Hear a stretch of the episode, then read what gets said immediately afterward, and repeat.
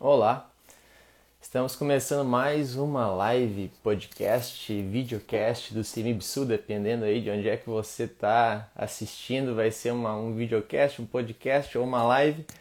Mas estamos aqui para falar sobre anjos e demônios, a influência que eles têm no mundo e nas nossas vidas. Então a gente vai discutir é, o que que, que, que, que são os demônios, como é que eles podem influenciar a vida, eles influenciam quem é cristão ou só quem não é cristão, como é que eles podem estar tá, é, jogando tentações para gente, como que será que existe anjo da guarda, como é que os anjos eles podem nos ajudar? E, e sei lá tem alguma oração mágica que a gente pode fazer para para receber ajuda maior. A gente ouve cada coisa aí por aí, o pessoal falando em, em igrejas. Então a gente vai avaliar todos esses tópicos aí relativos a anjos e demônios com o Matheus Rett aí que entrou na live agora aí, Matheus, tudo bem? Tamo junto, tudo bem contigo? Tudo certo, cara. Então, esse, esse é um dos temas, aqueles que o pessoal gosta de discutir, né? Eu vejo no nosso canal do YouTube lá os assuntos que, que, mais, que mais bombam no canal do CEMIB. Ou é coisa que tem a ver com anjo, demônio, nefilim, ou coisa que tem a ver com sexo. que a gente fez uma live de sexo e Bíblia também bombou. Né? E a que é, mais bombou foi, foi a dos nefilins, que envolve anjo e sexo ao mesmo tempo. Né? E aí, ao essa mesmo, é, foi a que mais bombou. Juntou é... as duas coisas que mais interessam, né? É... mais interessante, é. É, então. É. E o Nimrod, né, cara? Que misteriosamente as pessoas se interessaram Nimrod. por isso, né? É, a gente tem um vídeo no nosso canal do YouTube que eu e o Matheus tentamos entender por que, que ele bomba. É um vídeo que tem mais de mil visualizações e é sobre quem foi Nimrod, que é um personagem aleatório do Antigo Testamento. e por alguma aleatório. razão é, as pessoas gostam, querem saber sobre Nimrod. Então, né, os gostos aí que o pessoal tem que a gente não entende muito bem. É. É, mas, mas, Matheus, antes da gente entrar direto em papo de, de, de, possessão e demônio, o que a gente faz? Tem alguém possesso e contar alguma história bacana aí, porque todo mundo gosta de ouvir história de possessão de demônio também. É, vamos falar sobre coisa Coisa boa. Já tem uma pergunta aqui ó, do Frederick. Vocês podem botar aqui as, as, as, suas perguntas. Qual a diferença entre anjo caído e demônio? Então eu não ia começar pelo demônio, vamos começar, já que teve pergunta. Qual que é a diferença, Matheus, entre um anjo caído e um demônio? Então, a, vai ser basicamente qual tipo, qual raça de anjo que caiu especificamente, né? Ah, o que nós chamamos de demônio, normalmente, dentro da, da, da, teologia, eles seriam anjos das raças ali dos querubins, principalmente. E que é uma raça específica de um ser que existiu antes, acho que a gente vai tocar nesse assunto daqui a pouco. E o anjo caído, ele seria da raça dos Bnei Elohim, que seriam aqueles que caíram lá com os nefilins, lá em em Gênesis 6, inclusive, a palavra na, nafal, que da onde vem o termo nefilim, significa caído. Né? Então, nefilins é o plural, seriam os caídos. Então, é um termo mais específico que se refere àqueles anjos que caíram em Gênesis 6 lá com, com o pecado das mulheres. Esses estão aprisionados, eles não ficam soltos no mundo aí aloprando. Diferente dos demônios que caíram na queda de Satanás e que ficam soltos pelo mundo aloprando, né? Então são, são tipos diferentes, raças diferentes, vamos dizer assim, que caíram em épocas diferentes, e aí por isso a gente vai ter essa distinção entre eles. Uhum. Então existem essas categorias de anjos diferentes, aí uns caíram numa época, outros em outras. E assim como tem categoria então de, de anjo caído ou demônio, Aqui o Cris Reis tem uma pergunta sobre os anjos bons. Né? Quem seriam os anjos ministradores que estão ao nosso serviço, que a Bíblia fala? Quem seriam esses anjos, Mateus?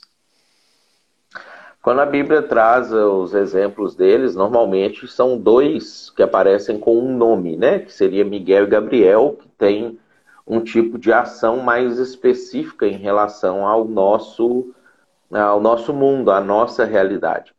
Ah, a, a Bíblia vai falar para nós que é, antes de Deus criar a raça humana, ele criou outros seres. né, em eras passadas, em momentos passados, seres dotados de inteligência, dotados de livre-arbítrio, que ah, tiveram no passado talvez a sua época de viver, como a gente está tendo a nossa época de viver agora, é, e que passou, né? Eles, alguns deles venceram, outros não, alguns deles passaram pelos seus, pelas suas provas, outros não, e que hoje eles ocupam espaços específicos dentro do projeto de Deus no mundo. Então a Bíblia vai mostrar alguns anjos que ficam lá no céu é, adorando a Deus, num papel de adoração mais específica, que são os serafins.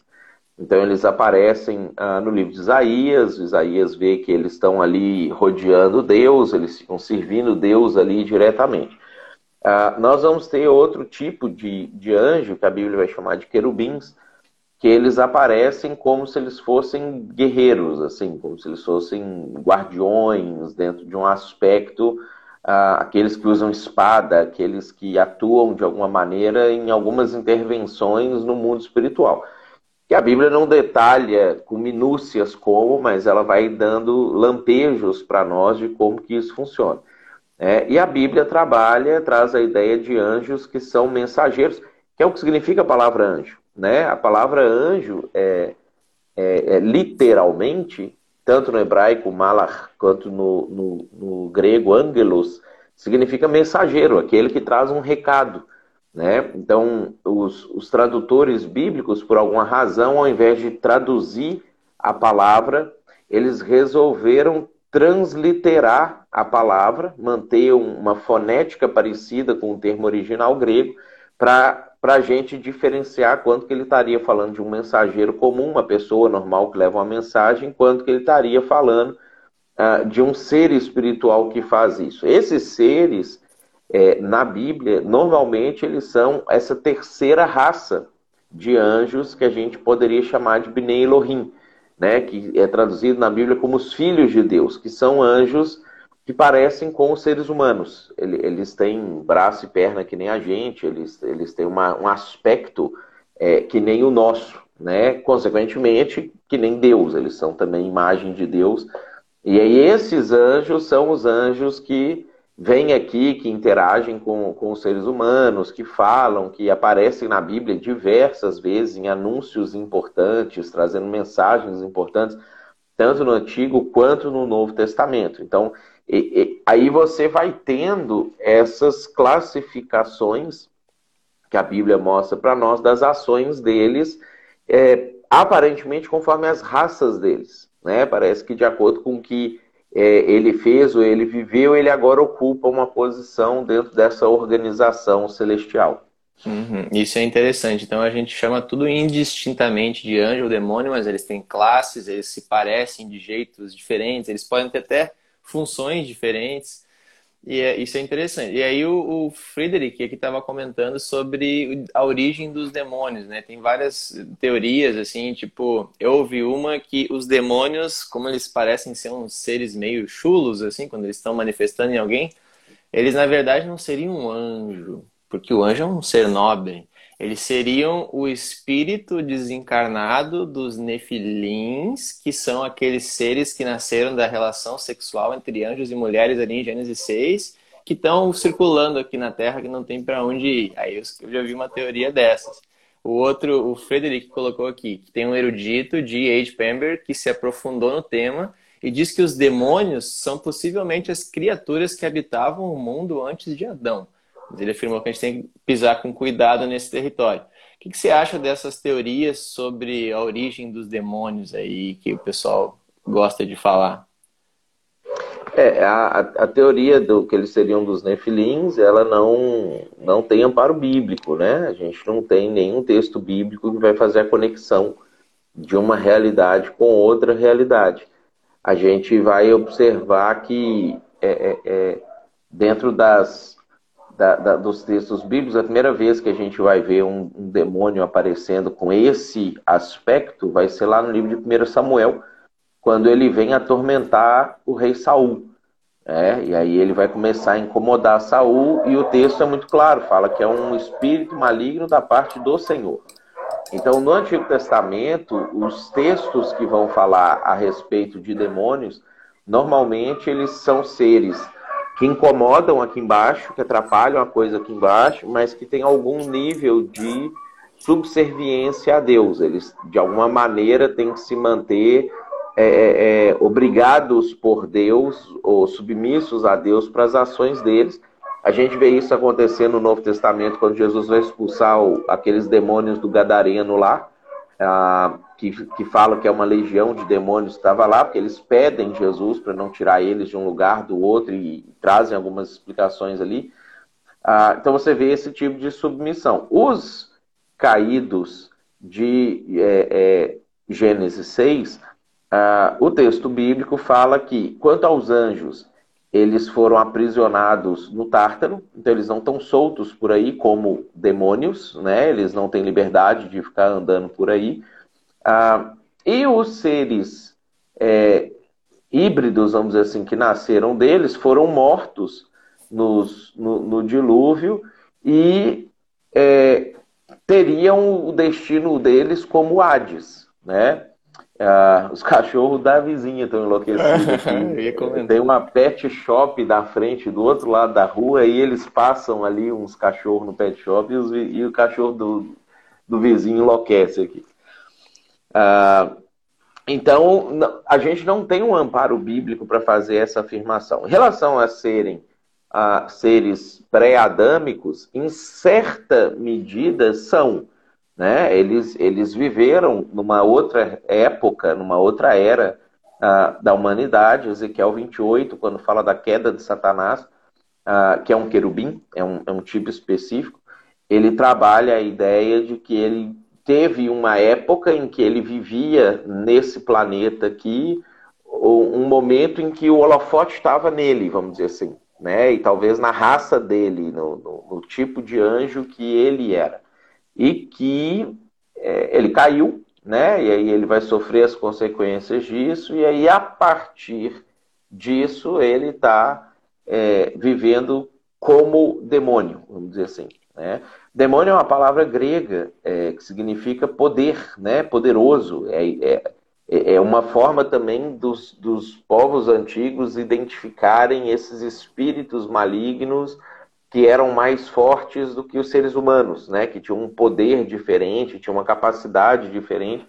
Então, esses nomes todos normalmente são nomes gregos ou hebraicos que têm um significado normal na língua, né? Para a gente o nome fica meio encapitalizado, né? Ele fica assim com uma aura meio meio malévola, mística. O nome é, o nome fica meio tenebroso mas são palavras normais nos idiomas originais deles, né? Que se tivessem sido só traduzidos para o nosso idioma, é, a gente teria uma relação talvez diferente com o aspecto que a gente tem. Mas como eles foram transliterados, aí ficou esse nome que a gente não sabe de onde surgiu e aí fica esse nome estranho, né? Uhum. E dá esse, esse pavor diferente. Hum, então, ao pé da letra, a gente poderia dizer, no sentido original da palavra demônio, que os anjos do bem também são demônios. Ao pé da letra, sim. Ao pé da letra. Pé da não é o sentido cultural. poderosos. É, exato. É. Só que no sentido cultural, aí, aí se perde esse sentido. O Sunezer fez uma pergunta aqui. Bom dia, Sunezer.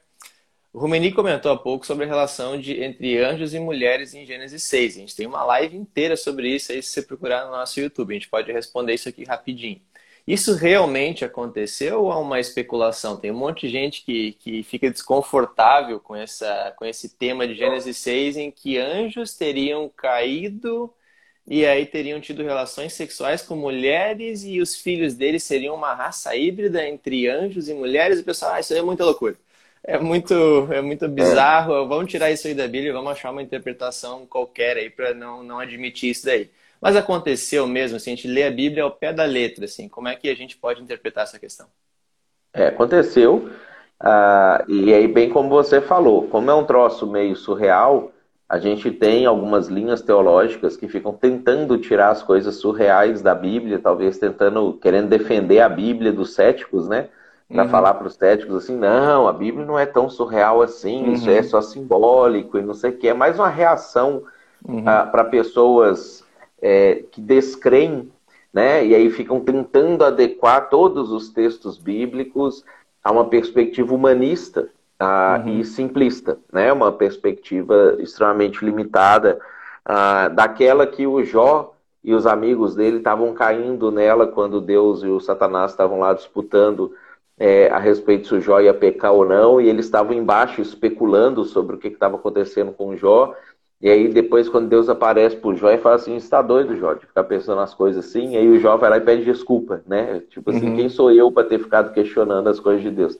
Então a gente vê que esses ciclos repetem. Toda vez que a gente vai ficando ah, distante dos acontecimentos sobrenaturais, a nossa tendência é ficar buscando explicações puramente racionais ah, e materialistas para aquilo que aconteceu. Então, é, existem três teorias, vamos dizer assim, sobre o que seria Gênesis 6, basicamente. Uma que vai dizer que eram filhos de Caim com filhos de Sete, um que vai dizer que eram sacerdotes ah, com mulheres comuns, né? mas o que o texto bíblico diz, quando você olha o texto em si, você vai ver claramente o texto falando que eram seres do mundo espiritual, que a gente chama de anjo, né? Ah, que vem para cá e tem a relação com, com as mulheres. E aí começam a nascer os seres estranhos ali, híbridos, né? Que na nossa na cultura uh, humana já foram chamados de semideuses, já foram designados como outros formatos também, os titãs, né?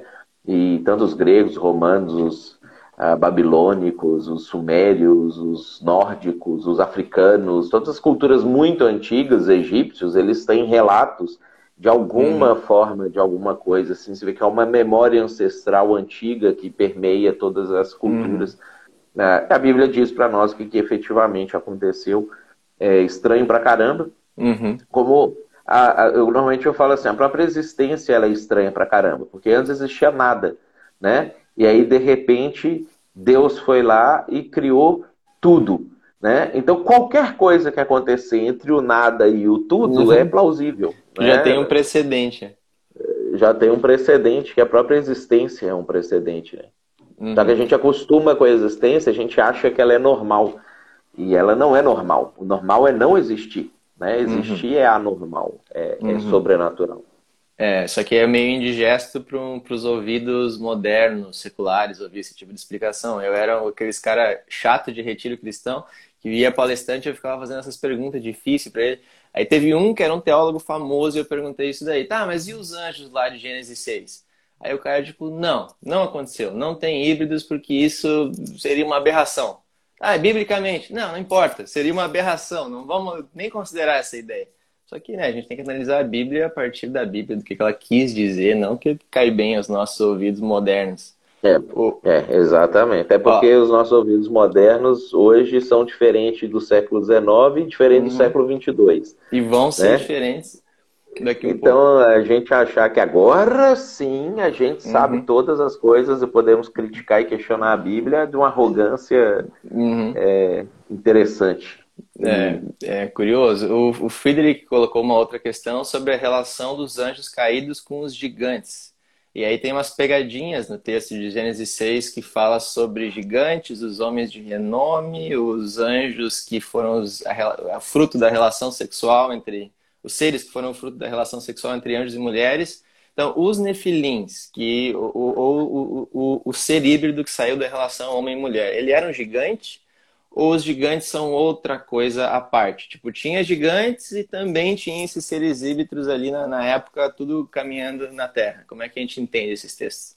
É, os gigantes são outra coisa à parte. A gente tem um problema porque o, o, texto, quando traduz é, gigante, usa a palavra gigante, tá? no hebraico é a palavra Nephilim, que significa caído, ele não significa gigante propriamente dito.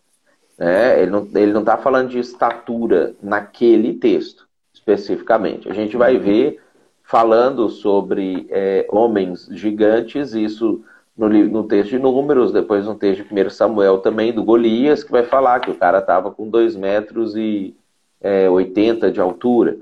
Né? Ah, provavelmente aquele Og, rei de Bazan, devia ter mais ou menos uma coisa assim, porque fala que a cama dele tinha uhum. quase 4 metros é, para ele poder dormir, então ele devia ter uns 3 metros, 3 metros e um pouquinho, mas aquilo é outra coisa. Não é o que aconteceu em Gênesis 6. É tipo um, uhum. uma raça, igual existe pigmeu, que tem 1,30m e é normal, eles são tudo pequenininho. Existia uma raça de ser humano grande uh, que extinguiu, né? O pessoal tinha medo, matava eles todos e eles acabaram sendo, sendo extintos é, já no, nas épocas antigas não entrou muito bem para nossa para nossa era, para nossa história. Mas são duas coisas diferentes e a palavra gigante no texto de Gênesis 6 é um problema de tradução. Uhum. Mas mais uma vez, mais uma vez as traduções aí criando problemas para a gente. E... É, às vezes acontece. E aí, Matheus, tem uma outra pergunta aqui do Cris Reis, que é sobre o corpo de Moisés. Então, quem é que brigou pelo corpo de, de Moisés lá? Foram anjos do bem, anjos do mal? Como é que a gente entende essa história, que também parece um negócio meio estranho, assim, meio sobrenatural? Pode explicar para nós? Esse aí é interessante porque mostra uma dessas ações é, do, do mundo espiritual. Deus tinha um projeto com o corpo de Moisés específico. E Deus dá um comando para que um anjo, Miguel, vá executar o projeto que ele tinha com o corpo de, de Moisés. E, ao que ah, tudo indica na Bíblia, Miguel é de uma raça dos Bnei Elohim, ele não é querubim. E quando ele chega, o, o diabo, o próprio Satanás ali, que é um querubim, já estava ali e já estava com seus planos a respeito do corpo de, de Moisés. E aí, quando a gente junta esse texto com o texto de Daniel, que relata também uma batalha é, é, entre anjos, entre seres espirituais, né, seres não humanos, vamos dizer assim, é, aparentemente Miguel estava perdendo a luta quando, quando ele, ele, ele não tinha força suficiente para disputar com Satanás pelo corpo de Moisés. Se fossem lutar, o Miguel ia apanhar. E aí o, o, Judas ele ressalta a ideia de que quando ele chegou lá, ele respeita a hierarquia que existe, mesmo o Satanás sendo um anjo maligno, né, um, um demônio, uh, ele respeita a hierarquia que existe e ele invoca o nome de Deus para poder pegar o corpo de Moisés. Né? E aí ele fala que o Senhor te repreenda. Então, quando Judas ele está explicando isso, ele está mostrando para nós que existem hierarquias é, dentro dessa realidade do mundo espiritual entre os anjos. Ah, essas hierarquias são respeitadas. De alguma maneira, tem anjo que apanha para demônio. Né? E que quando eles estão em missão de Deus, o que vai, é, é, é vamos dizer assim, refletir na autoridade ali da ação do que ele está fazendo não é o poder dele, é o próprio Deus. Pelo poder dele, ele poderia apanhar, né? Que é o caso de seres humanos também. Atos relata uma história de sete filhos de Seva, de um sacerdote judeu que existia na época, que viu Paulo em uma ação de é, é exorcismo ali com, alguns, com algumas pessoas que tinham demônios que eles vão praticar o exorcismo e eles apanham é, é, do Toma cara endemoniado. Né? Toma a tunda dos demônios. É um cara sozinho com um monte de demônio, e aí sete homens apanham, porque os demônios viram para ele e falam assim: Ó, oh, eu sei quem que é Jesus, eu sei quem que é Paulo, mas quem são vocês? Né? Eu não sei qual autoridade que vocês têm para estar tá vindo aqui mexer comigo. E aí ele, eles apanham né, para aquele sujeito endemoniado lá, mostrando essa situação. Eles são poderosos. Né? E, e aí Judas, quando ele está ressaltando essa história do Miguel com Satanás, ele está falando assim, cara, se o Miguel, que é o Miguel, ele não enfrentou o Satanás de igual para igual, como que vocês acham que vocês, por si só, vão enfrentar demônio? Né? Vão ficar falando do, do diabo desse jeito que vocês estão falando aí. Né? E aí ele está ensinando um princípio que no nosso mundo também ele é totalmente distorcido, um princípio de hierarquia, da gente entender como que hierarquias funcionam, para a gente poder agir dentro dessas hierarquias, ao invés de ser arrogante e achar, não, eu sou o cara, eu vou mexer, eu vou uhum. fazer as coisas lá. É, isso que tu falou é uma questão interessante, Matheus, porque no intervalo da última aula que eu tive no seminário, que a gente tem as aulas aqui que vocês podem se inscrever, tá? O link ali na bio, tá? Se vocês quiserem ter aula com a gente aí todo dia, três horas de aula, fazendo pergunta, se inscreve lá. ou manda um direct. Mas no intervalo da última aula, tem um aluno que veio conversar comigo e ele estava num culto em que um pastor fez o seguinte: ele dizia que o pastor dizia que ele tinha autoridade sobre anjos. E aí tinha, sei lá, alguém que estava dormindo numa cama lá, não sei em que lugar, e de longe o pastor mandou um anjo ir lá fazer não sei o que e aconteceu um negócio com a mulher no hospital. Um negócio espetacular, assim. Aí eu falei, cara, biblicamente, a gente não vê ninguém, nenhum ser humano dando ordem para anjo e falando, esse cara deve ser alguém muito especial ou ele está fora do que a Bíblia fala.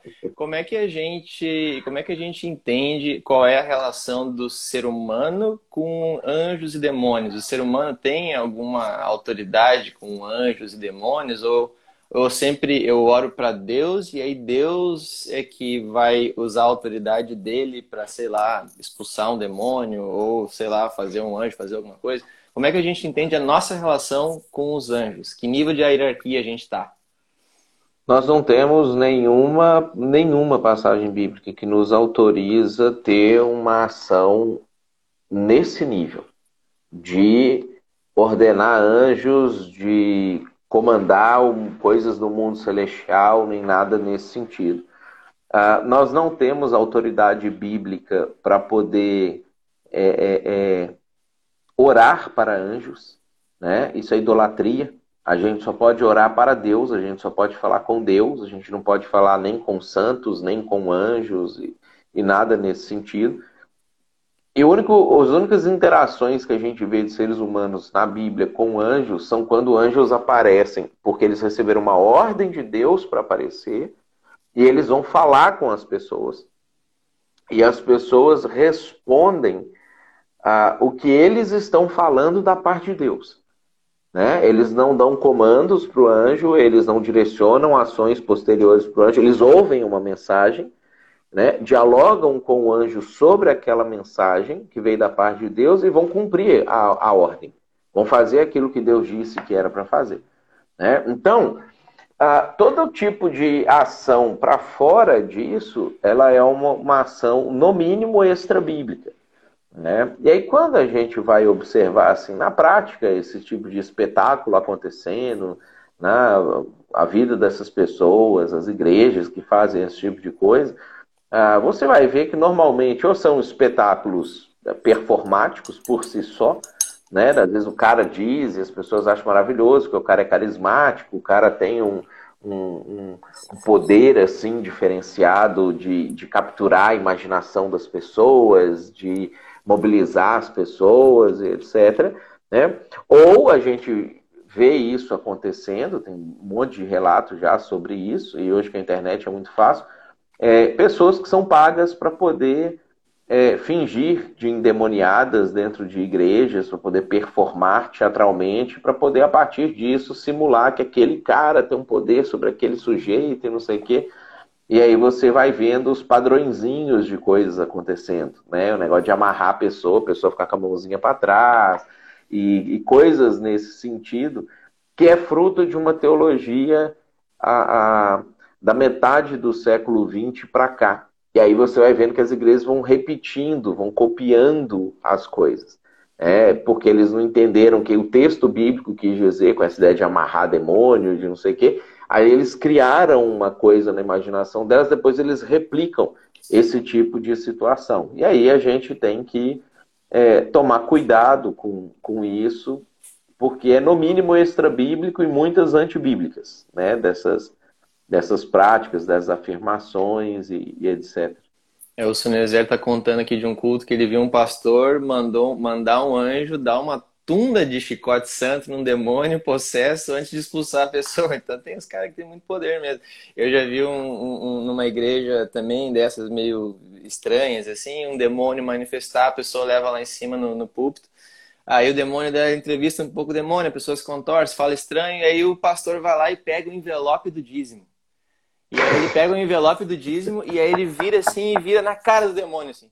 Aí quando o envelope do dízimo chega na cara do demônio, o demônio, ah, ah, ah, tipo como se estivesse queimando, assim, como se o envelope do dízimo queimasse o demônio. Então, é, tem coisa que é muito óbvio que é teatral. Mas tem vezes em que a gente não pode se tornar cético. Possessões demoníacas, elas existem, e são reais. Então, tu tem algum caso em que tu teve que fazer uma, um exorcismo em alguma vez na tua vida aí de pastor? Tu pode contar como é que foi e como é, quais são os princípios para a gente fazer isso quando precisar? Ah, a gente duas situações assim mais, mais história, tá? nítidas, tá? mais nítidas. Ah, a gente teve ah, uma com uma pessoa que já tinha um histórico anterior de ah, trabalhar com banda, candomblé, uma, uma, eu não sei exatamente qual das duas, mas uma dessas que incorpora, que a pessoa invoca espíritos, incorpora. E ela passou um tempo na igreja buscando é, é, a Deus, supostamente converteu e, e teve uma vida a, a, por um período de tempo é, com Deus é, na igreja, mas depois, por N razões, ela se afastou. Depois a gente viu que tinha droga envolvida, que tinha a homossexualidade envolvida, que tinha um, um traição, adultério envolvido e etc. É, e aí, quando isso aconteceu, a pessoa ela foi meio que retornando é, é, para aquela condição anterior dela. E aí a gente estava em uma reunião da igreja, tratando de uma situação específica sobre, sobre que envolvia a vida da pessoa, né? E ela se levantou assim repentinamente da reunião, saiu de dentro do salão da igreja e caiu do lado de fora, possessa né? E, e aí caiu, caiu no chão e, e começou a, a, gritar, meio que urrar assim, gemer e, e, trancada. É, e, e, transtornando, assim, você vê que a pessoa tinha transtornado completamente. Uma situação um pouco parecida com a, um, um, uma das cenas dos evangelhos quando um rapaz caía espumando, caía epilético, né? Que eles, eles confundiram até com uma situação de epilepsia. E aí ela ficava caída e urrando, e a gente hoje em dia sabe a diferença, claro, que é um ataque de epilepsia, né? Como que a pessoa fica, que, que dá um curto-circuito no cérebro e ela começa a tremer, e os procedimentos você fazer, e aquilo ali claramente não era uma epilepsia. Então, a gente parou, ajoelhou ali no. no ela estava caída no chão, ajoelhou do lado dela, né? E aquilo que a gente vê a Bíblia fazendo, né? Que em nome de Jesus o demônio saísse da pessoa, libertasse a pessoa, deixasse a pessoa. Então, durou ali talvez uns 30, 40 segundos essa situação de, de dar o comando para que o demônio saísse em nome de Jesus. E de repente a pessoa relaxou assim no chão e recobrou a consciência. E aí começou a chorar. E aí é, ela, ela lembrava do que, que tinha acontecido antes, lembrava do incômodo e não lembrava do momento que ela se levantou na reunião e do momento que ela caiu e como que ela tinha ido parar ali. Né? Aí, nesse momento, a gente conversou com ela, e foi quando ela contou, confessou, que ela tinha voltado é, algumas práticas, que ela, que ela tinha se afastado de Deus efetivamente, não sei o quê. Né? Conversamos com ela sobre aquilo que a Bíblia diz, que se ela é, que ela tinha uma oportunidade de voltar para Deus, mas se ela não fizesse isso, a vida dela ia piorar, a condição de vida dela, dela ia piorar, ah, porque ela estaria dizendo para o demônio: sim, eu quero ficar contigo e não, não com Jesus. É, e, infelizmente, nesse caso, a opção dela foi por se afastar. É, uhum. É, então, esse foi um caso mais emblemático, um pouco mais recente, é, dentro daquilo que, que a gente já visualizou. Então, sem performance esquisita, sem uh, shows, isso no estacionamento ali no, dos carros da igreja, com algumas pessoas que estavam na reunião, que saíram para fora, para a rua também, para poder uh, presenciar aquela situação, né? E aí essa cena, né? É uma é. coisa lamentável, não é uhum. um negócio que você vai fazer espetáculo disso, que você uhum. vai a expor para a igreja, que você vai humilhar a pessoa, né? É mas acontece, né? Uhum. Esse tipo de situação acontece. É, uma possessão demoníaca é sempre algo triste, não algo para o cara se promover, fazer espetáculo em cima. E aí, É, quais os, os, princípios que um cristão é, tem que usar quando tiver uma situação assim? Se acontecer, por exemplo, eu estava numa época que eu fazia trabalho com moradores de rua em Porto Alegre, perto da Praça, Praça Matriz, e a gente foi orar por um cara que estava caído na calçada, com maquiagem seca de dias, estava todo meio desorientado assim. Aí quando a gente começou a orar, o, o demônio manifestou nesse cara na calçada. Era um morador de rua. E aí a gente começou a orar, eu tinha um cara junto comigo, e o cara não tinha uma teologia muito boa. E, e não sei da onde ele tirou na cabeça dele que para expulsar ele tinha que primeiro descobrir o nome do demônio. E ele ficava, eu ficava orando, comecei a orar para expulsar, e ele começou a orar perguntando o nome do demônio, e daí eu tipo olhei pro cara, tipo assim, tipo, cara, o que, que tá fazendo? Onde é que tu tirou isso daí? Então, é, tem um monte de gente que tem ideias confusas. E a gente expulsou. Eu expulsei, chamei o cara e, e ele voltou a si e voltou bem. Tipo, ele estava desorientado e voltou 100%. Então, foi uma mudança brusca. Depois a gente deu café, ele cantou umzinho e tal. Depois eu conto a história mais detalhadamente. Mas como é que a gente expulsa um demônio? Qual é a teologia da, do exorcismo, da expulsão de demônio? Tem que saber o nome do demônio? Não tem que saber? Como é que a gente, como é que a gente lida? A gente tem um, um, único caso na Bíblia que Jesus ele pergunta o nome do demônio, né? Que é o do legião lá, que ele nem responde uhum. o nome, né? Que Jesus vai expulsar o demônio. Aí o, o demônio pede para Jesus, ah, não manda a gente para fora do país, não manda a gente pro, pro abismo, né? E, e nem é, é, é, que você vem nos incomodar antes da hora, né? Ah, aí, aí Jesus, quando eles falam isso para ele, Jesus pergunta para eles assim, tá, qual que é o seu nome? Né? Aí ele fala assim, ah, não, não tem um nome, porque a gente é um monte de demônio, né? Que aí ele fala legião. Que, na verdade ele não está falando meu nome é legião, ele está falando tem uma legião de demônios aqui uhum. dentro, né? 3, 4 mil demônios dentro do sujeito. Uhum. Aí Jesus vai lá, manda isso para os porcos, aquela, aquela história. Esse é o único caso na Bíblia que isso acontece, que Jesus faz isso porque ele estabeleceu um diálogo com o demônio ali, porque os demônios, de certa forma, eles estavam com medo de que Jesus, exercendo a autoridade dele, é, antecipasse coisas em relação ao futuro dos demônios. Porque os demônios também têm, um, vamos dizer assim, entre aspas, um apocalipse para eles. Eles têm uhum. um dia em que tudo vai findar, que eles vão ir para o inferno, que eles não vão mais poder atuar, que eles não vão poder fazer mais essas coisas mas eles sabem que ainda não chegou esse dia. Então, é, esse é um caso muito atípico desse diálogo que Jesus tem com eles em relação a essa circunstância específica. Isso não é uma teologia para poder falar para a gente que eu preciso saber o nome do Sim. demônio para eu agir de uma forma ou outra. O que, que acontece? Uhum. Recentemente, também coisa da metade do século XX para cá, muita gente escreveu livros é, sobre batalha espiritual é, é, Rebecca Brown é uma das mais famosas, mas a gente tem Frank Perretti, a gente tem aqui no Brasil Daniel Mastral, né, e, e, muitos outros que escreveram livros sobre batalha espiritual e que começaram a trazer essas ideias de que você tem que saber qual que é a classe do demônio, o nome do demônio, o tipo do demônio, porque dependendo é um ritual diferente, é uma forma diferente que você vai fazer a partir da sua descoberta né, do, do nome dele. Eu, eu acho engraçado porque assim, você imagina se o, nesse dia seu amigo ele falasse assim, ah, meu nome é, sei lá, Abaddon.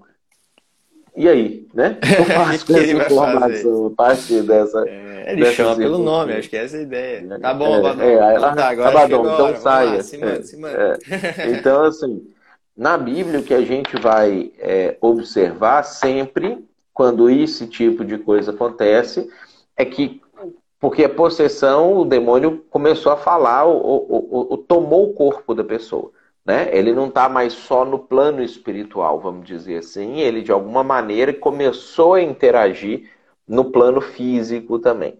Então, nessa perspectiva, é que nós vamos ver a, a pessoa virando para o demônio e falando para ele assim: ó, em nome de Jesus, ou seja, eu não estou falando isso aqui por mim, não é o, o, meu poder, a minha autoridade, o meu esforço. Ele nem está usando a palavra Jesus como um nome mágico. Esse foi o pecado dos filhos de Seva, achar que falar a palavra em nome de Jesus era uma palavra mágica que expulsava demônios, que o demônio, ah, eu não posso ouvir esse nome, ele ia sair do, do sujeito. Tipo ali, o envelope do dízimo né? lá do cara. É, tipo o envelope do dízimo do cara. né? O chicote quente lá do, do chicote do, do uhum. né? Então, o, o, a questão é que a pessoa vai chegar e vai falar assim, ó, eu tô aqui agindo em nome de Jesus, a, a, a, o porquê eu vou interferir é, na sua ação na vida dessa pessoa é porque Jesus me disse para interferir, é porque Jesus me deu autoridade para poder interferir, como eu sou discípulo dele, como eu sou seguidor dele, é, faz parte das minhas prerrogativas interferir nas suas ações no mundo, né?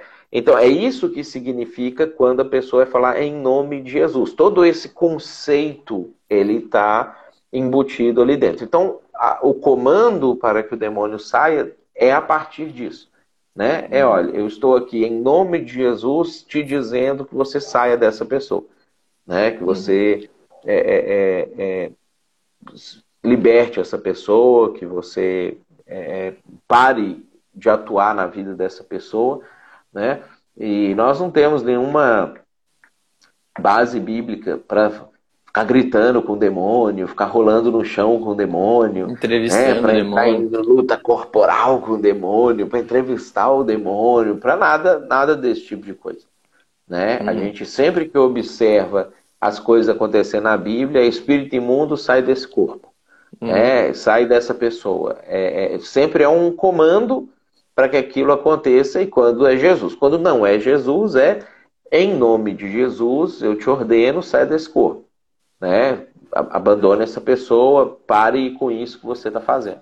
Então uhum. são sempre as, as ações elas são sempre nesse sentido aí. Pareceu um anjo do seu lado? Não, eu não sei, cara. O Instagram botou a minha câmera aqui lá no brilho, lá em cima, não sei como é que eu saio disso. Ah, é um anjo, cara. Aí, tá aparecendo aí, você não tá né, confiando. Cara, tá, tá, acontecendo. É, não, mas a, a questão, a questão, a questão é o seguinte. É, então, o nome de Jesus não é um amuleto que eu uso ali na hora. Então, ele é. Ele, depende, então, também da minha relação com Deus. Eu tenho que ser um cristão, eu tenho que ter uma relação com Jesus e é em nome de Jesus que eu, que eu mando o demônio expulsar. Mas é, o, o, o meu nível de intimidade com Deus também influencia nisso. Tem aquela, aquela casta de demônios que Jesus fala que tem que ter jejum e oração. O que, que ele está sugerindo? Que, que se tem algum tipo de demônio que se eu for cristão, ainda que eu seja cristão, se eu não tiver assim tão bem espiritualmente, aí eu não vou ter sei lá, condições de expulsar? Como é que a gente entende teologicamente isso? É a ideia, vamos dizer assim, daquela questão da autoridade, né? da uhum. percepção uhum. da, da autoridade da hierarquia. É, se eu estou vivendo uma vida para mim, uma vida egoísta, uma vida como provavelmente os sete filhos de Seva ali estavam vivendo, né? e como os discípulos de Jesus naquele momento estavam vivendo. Eles estão seguindo Jesus, mas eles estão preocupados com quem vai ser o maior, como é que eu vou ganhar alguma coisa com isso e não sei o quê. E aí a gente vai ver que num outro texto eles estavam relaxando nas disciplinas espirituais dele. Né? E o anjo veio buscar o envelope. Ó. Faz um pix aí para a igreja para não, não, ficar faltando o negócio. Mal, é, então, assim, eles, eles estavam é, é, é relaxando espiritualmente. Eles estavam assim, ah, Jesus está aí, Jesus está fazendo as coisas por nós. E, e, começaram a entrar num estado de vamos, vamos viver nossa vida aqui é, normal, com Jesus, normal. Ah, e aí Jesus mostra nesse sentido. Jesus consagrando, Jesus jejuando, Jesus buscando a Deus o tempo inteiro e não sei o quê. E aí ele mostra isso para os discípulos. Ele fala assim, ó, vocês não conseguiram lidar com essa situação, porque nesse momento, vocês não estão vivendo uma vida devotada a Deus, não tem porquê Deus interferir nessa situação em relação aos demônios. Os demônios resistiram. E aí eles, eles frearam. Então, Jesus não está falando assim, ah, vai lá e faz um jejum, faz uma oração e aí expulsa o demônio. Ele está falando de um estilo de vida que vive para Deus, que, que é um estilo de vida onde o jejum e a oração fazem parte da vida, do dia a dia, das, a, da rotina espiritual da pessoa, que faz com que ela chegando para o demônio para fazer o um negócio, o demônio, ok, vou sair porque você é uma pessoa que vive para Deus. Né? Você está, de fato, em nome de Deus, atuando aqui, você tem procuração da parte de Deus para estar tá podendo fazer é, esse tipo de situação, que foi o que não acontece no caso ali. Então a ideia, ela é de, se eu estou efetivamente vivendo para Deus, é, eu não vou ali expulsar um demônio só por performance, por minhas ações, para me autopromover, não sei o que. Não, já vivo uma vida conectado com Deus, eu sei o que está acontecendo. É, aí o demônio submete e sai. Uhum, entendi. Então é o demônio sabe com quem está lidando também quando, quando alguém vem expulsar. E aí tem uma outra questão, antes da gente voltar para algumas perguntas aqui que vocês podem lançar no chat, que é nesse mesmo caso de, de, de exorcismo que eu estava contando com um morador de rua ali em Porto Alegre.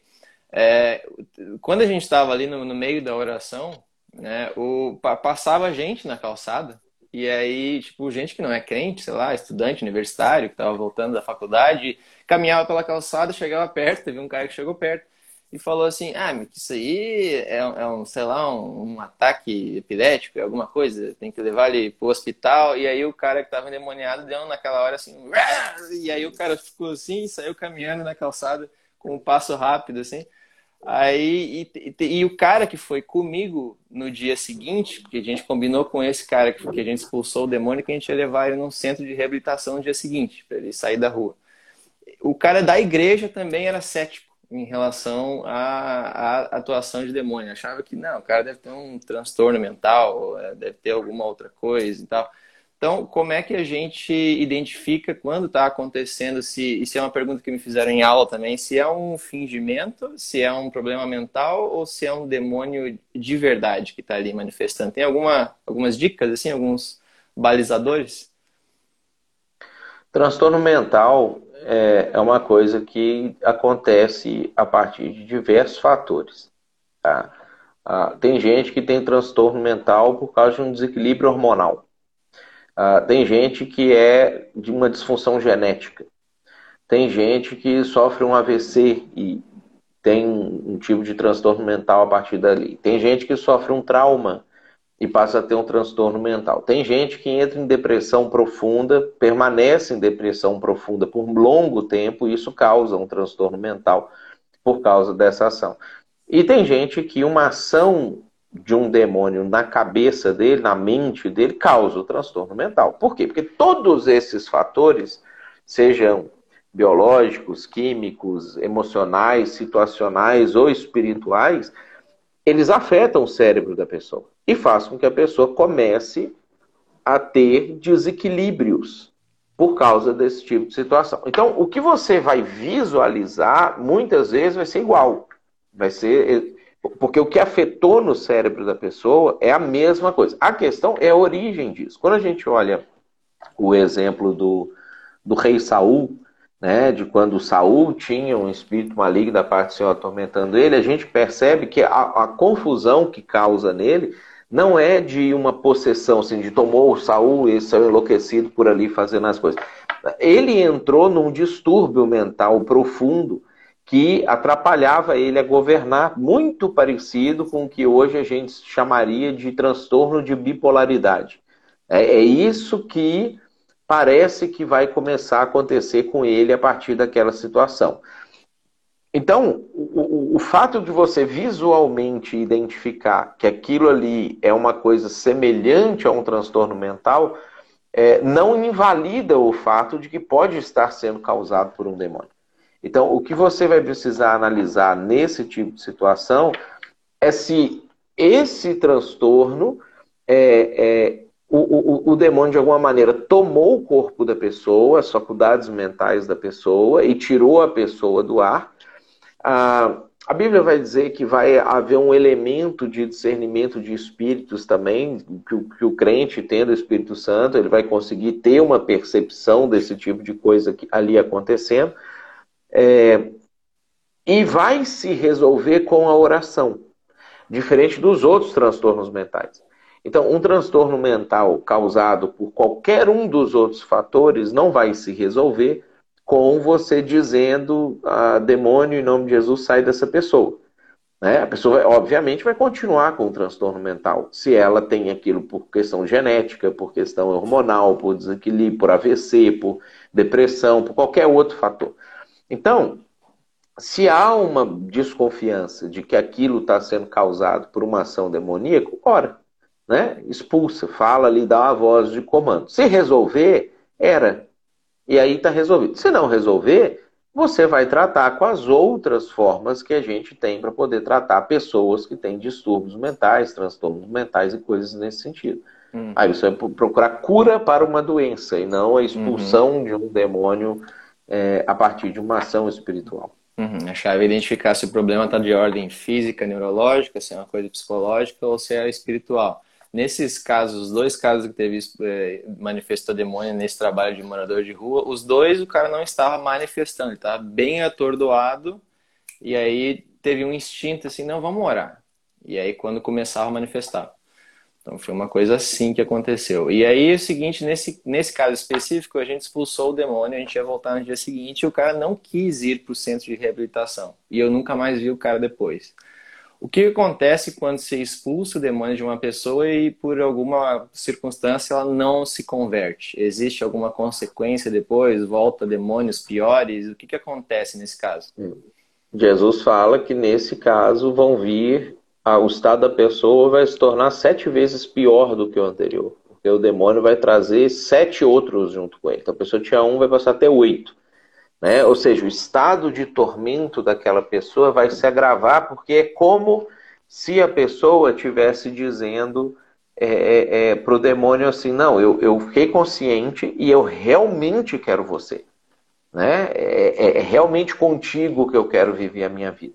E como Deus, os demônios, todo mundo respeita o livre-arbítrio humano, é, então o demônio vai ter mais liberdade para poder atuar. Essa, essa ação que a gente vai perceber da, da, de, de demônio, de anjo, de Deus, do Espírito Santo, ou seja, do, do, dos seres espirituais na vida da pessoa, a gente vê claramente que existe uma relação entre quanto mais a pessoa se envolve com, é, mais a atuação e a presença de.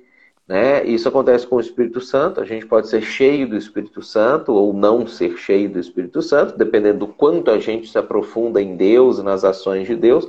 E da mesma maneira, pessoas podem ficar com poucos demônios ou muitos demônios, dependendo de quanto elas estão se envolvendo com as ações ah, demoníacas. Quando a pessoa está emergindo, mergulhando naquilo ali. Né? Então, essa relação é uma relação que ela vai existir da nossa vinculação de seres hoje materiais híbridos, né? Que nós somos meio uhum. materiais e meio espirituais com os seres espirituais.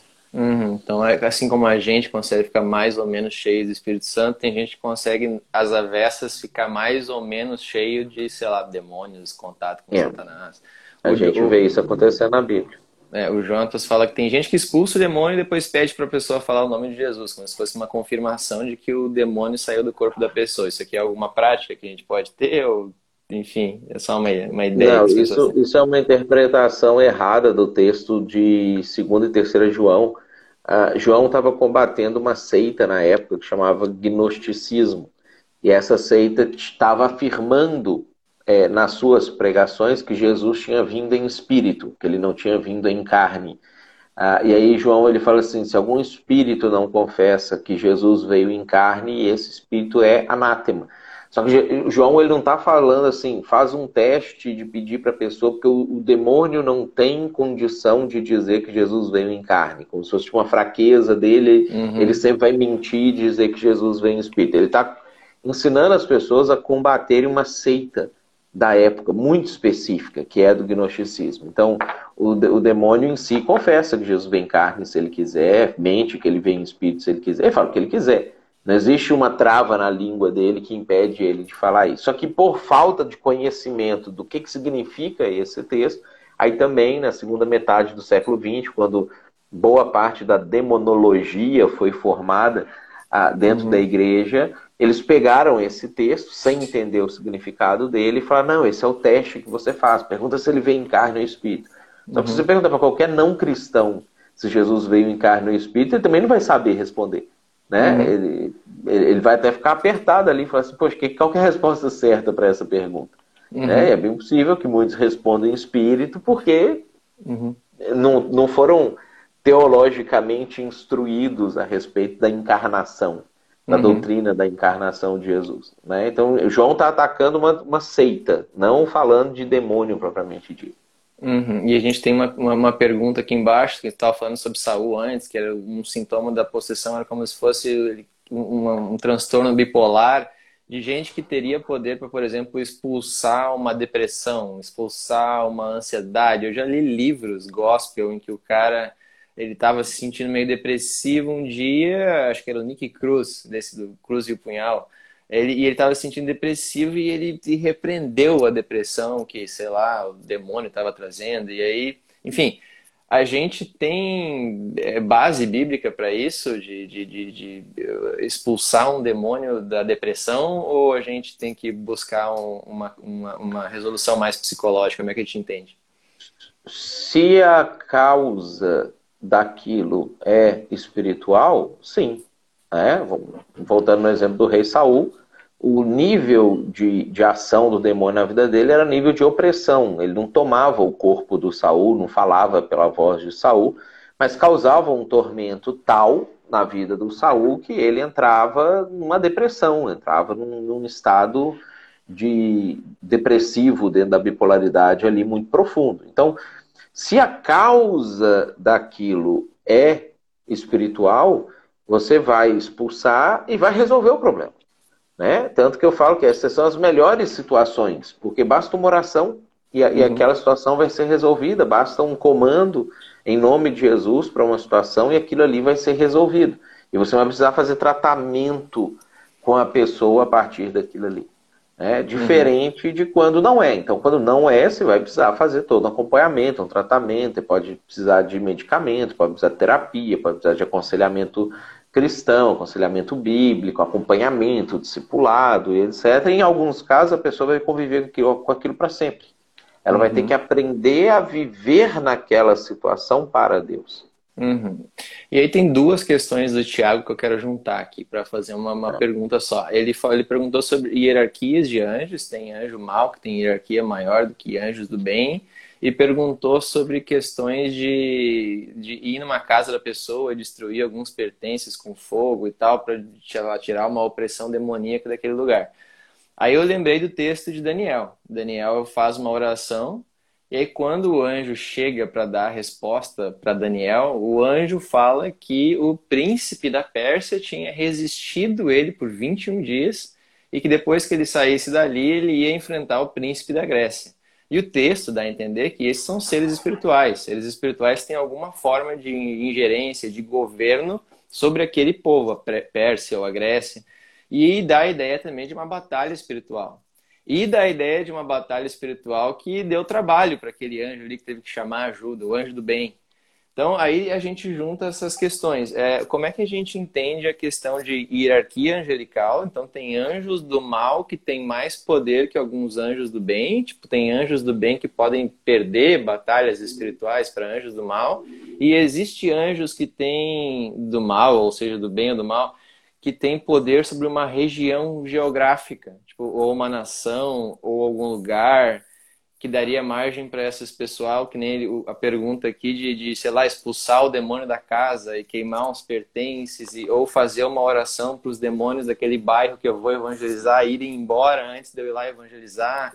Como é que a gente entende essa relação do, dos anjos e, e nosso mundo, a política, a geografia, luta espiritual? Como é que a gente entende biblicamente? É, Paulo vai falar sobre isso em Efésios, né? Quando ele fala que a nossa luta não é contra carne nem sangue, mas contra potestades, principados, dominadores desse mundo tenebroso, nas regiões celestiais e etc. Existem hierarquias em todos esses níveis, é, existem é, territórios repartidos, divididos também entre seres que vão dominar determinadas regiões, que vão influenciar determinados povos, determinadas culturas para um determinado rumo. Ah, e existe dentro dessa hierarquia, às vezes, porque quando houve a queda dos, do, dos anjos ali junto com Satanás, caiu de tudo quanto é nível. né? Então, se você tinha um anjo é, nível C que ficou fiel a Deus, mas um nível B que caiu com Satanás, ele ainda continua sendo mais poderoso do que esse aqui. Né? E a gente vê que na Bíblia esse tipo de coisa vai ser mantido também, essas questões todas vão ser é, é respeitadas. Né? Inclusive, Miguel é hierarquicamente inferior a Satanás, né? Por isso, que é o maior de todos os anjos que existe hoje, porque o Satanás era o maior de todos na época. Né? Inclusive, uma das razões da, da queda é, foi essa aí. Né? Então, a gente vai ver que esse tipo de coisa vai, vai se, se manter mesmo posteriormente. Uhum, entendi. Uh, Matheus, a gente só, tem ir finalizando aqui que temos que finalizar que acabou o tempo. É, é isso que eu ia é. tocar é. nesse assunto agora. Mundo secular tá chamando. Aqui, tem perguntas aqui. Então, essas perguntas aqui a gente pode retomar esse tema. Pode ser para segunda que vem. Pra... Dá para anotar tudo isso aí. Segunda que vem a gente retomar. Vamos fazer uma parte 2 e aí a gente retoma essas perguntas, essas questões, porque a gente tem que encerrar, porque né, o mundo secular aí tá, tá rodando, tem que voltar para o trabalho. É, o mundo secular é terrível. É, então, Matheus, muito obrigado pelo teu tempo, pela tua sabedoria compartilhada. Demais, tá, Obrigado ao pessoal aí que está assistindo, mandando perguntas. E inscreve lá no CEMIB se você gostou do nosso bate-papo. Daí vai ser duas vezes por semana, você tirando todas as suas dúvidas sobre teologia, liderança. E eu acho que vale a pena anotar essas perguntas aí. Tem pergunta boa aí. Pra tem pergunta boa, tem pergunta boa. Estou tentando printar elas aqui para a gente não, não perder, porque tem, tem boas questões aqui. Então, ficamos por aqui hoje. E ficamos, quem tem interesse, tem mais o nosso canal do YouTube, bota lá Semibsu no YouTube, a gente tem outras lives Grande sobre anjos, filhinhos, então tem bastante conteúdo lá para você aprofundar se você gostou de, dessa, desse bate-papo aqui. Matheus, obrigado aí. Valeu. Até a próxima. Abração para você, Esther. Abraço, pessoal. Processar alguém aqui agora.